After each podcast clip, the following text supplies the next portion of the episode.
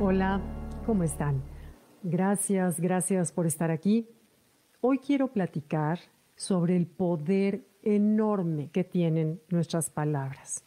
¿Se acuerdan hace un tiempo se viralizó un videíto en donde había una placa de metal con arena encima y con el arco de un violín le tallaban en una de las orillas, provocaba un sonido y la arena se acomodaba de inmediato de distintas maneras dependiendo con qué se estimulaba el sonido y se formaban cosas naturales, por ejemplo, la caparazón de una tortuga o las manchas de un tigre. De veras es increíble. Quien descubrió esto fue un físico del siglo XVIII que se llamaba Ernest Chladni. Les sugiero que lo busquen en internet, sus patrones se llaman figuras geométricas de Chladni. Son de veras impresionantes. Bueno, lo que este físico propone desde el siglo XVIII es cómo el sonido afecta la materia. El sonido, ¿qué sonido? Cualquiera. La música, el sonido de un pájaro, el trinar de un pájaro, los motores de un avión, un taladro en una construcción de concreto.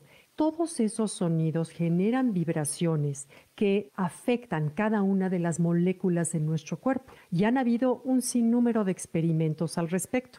Entonces, bueno, si también el sonido del pájaro, del avión, etcétera, de la misma manera afectan las palabras, y es en lo que hoy me quiero concentrar porque, como les repito, si supiéramos el poder que tienen las palabras sobre nosotros, las usaríamos con mayor conciencia o con mayor cuidado.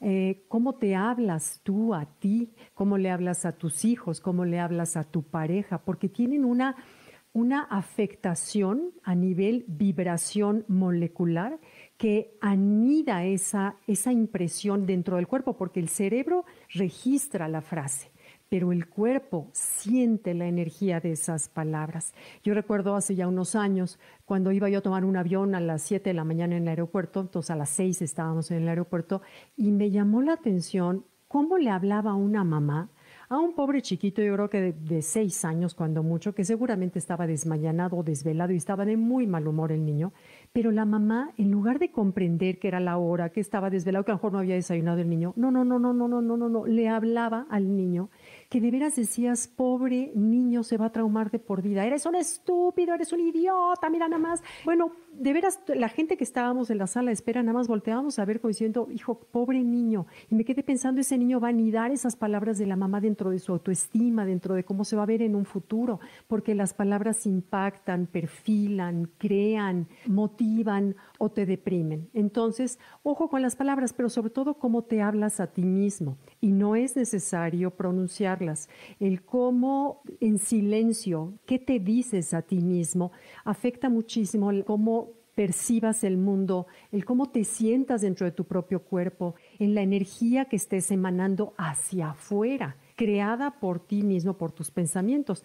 Entonces, otro de los principales factores es la intención y el tono con el que se dicen las palabras, porque, por ejemplo, desde un sí te quiero, es una frase bonita, esa misma frase yo la puedo transmitir con pasión, como la puedo transmitir hueca, poca convencimiento, indiferente, esas mismas palabras, nosotros lo que recibimos no son las palabras, sino siempre recibimos mucho más allá cómo nos sentimos. Entonces, en cualquier encuentro hay que tener en cuenta que no son las palabras lo que el otro recibe, sino es con qué envuelvo las palabras, con una envoltura de honestidad, de autenticidad, de cariño o de resentimiento, porque yo puedo decirle, ay, qué gusto de verte, pero envueltas en resentimiento o envueltas en, eh, ya sabes, en una crítica o en un sarcasmo, que eso es lo que la persona va a percibir. Entonces, la energía que provoca las palabras, al ser un sonido, genera una vibración, esa vibración genera una energía, y la energía, acuérdense que es información.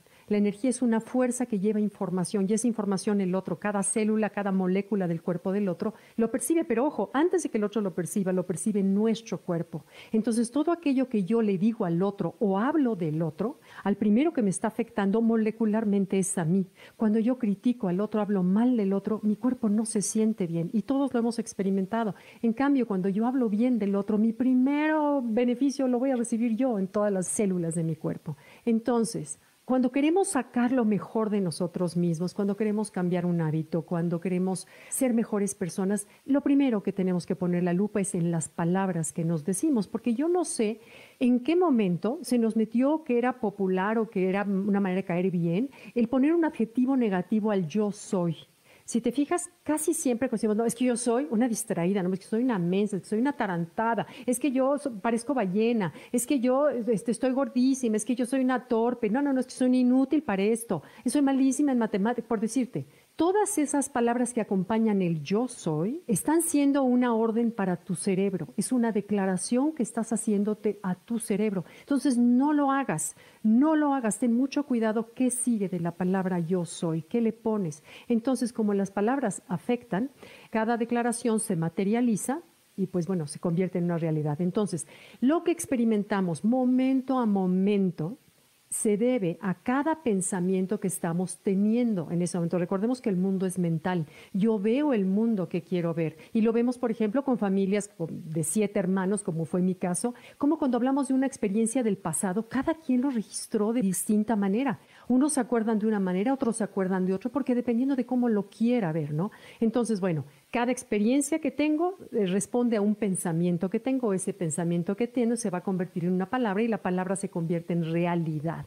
Entonces, ojo con lo desde lo que pensamos, porque decía Nadine Godard que decía, lo que no clames verdadero en ti, no es posible que se haga realidad. Lo que no clames verdadero en ti, no se podrá realizar. O sea, ¿qué clamo verdadero en mí? Entonces los invito, todos hemos estado pasando con altas y bajas emocionalmente, de pensamientos en donde nos sentimos a veces mal. Hay que acalarnos de la camisa y de pronto empezar a repetir frases, pero no repetirlas nada más así como merolico, sino sentirlas, crear la realidad. Eh, por ejemplo, soy salud, he sido salud y seré salud. Cada día estoy más fuerte, cada día me siento mejor, cada día soy más disciplinado, cada día tengo más energía, cada día soy más paciente con mis hijos porque el momento que yo empiezo ya a declararlo, mi cerebro va a obedecer eso que está oyendo. Entonces, además de que es una manera de vivir mejor, aunque no lo creas y sea difícil de creer, es la base, la base de cualquier tratamiento antiedad antes de tomarte el jugo verde, los antioxidantes, de hacer ejercicio, lo importante es cuando estés haciendo ejercicio estarte diciendo, esto está ayudando a mi cuerpo cada vez más, esto hace mi cuerpo más fuerte. Cuando estés desayunando sano, esto hace mi cuerpo más saludable. Cuando tomo agua, gracias por esta agua que me está hidratando y me está haciendo bien. O sea, pura palabra positiva, orden positivo en el cerebro, porque conforme nosotros pensamos,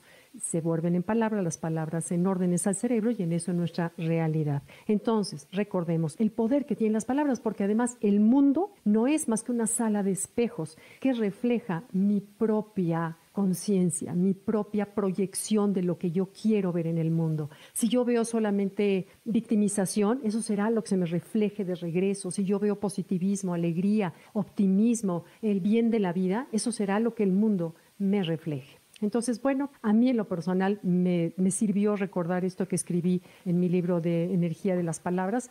Me sirvió porque con frecuencia de pronto caigo en, ah, ya sabes, en el, el negativismo. Y bueno, a todos nos sirve recordarlo. Muchas gracias, gracias por sus comentarios. Recuerden que todos paulatinamente y poco a poco, pero todos los contesto. Gracias por acompañarme. Nos vemos pronto. Bye.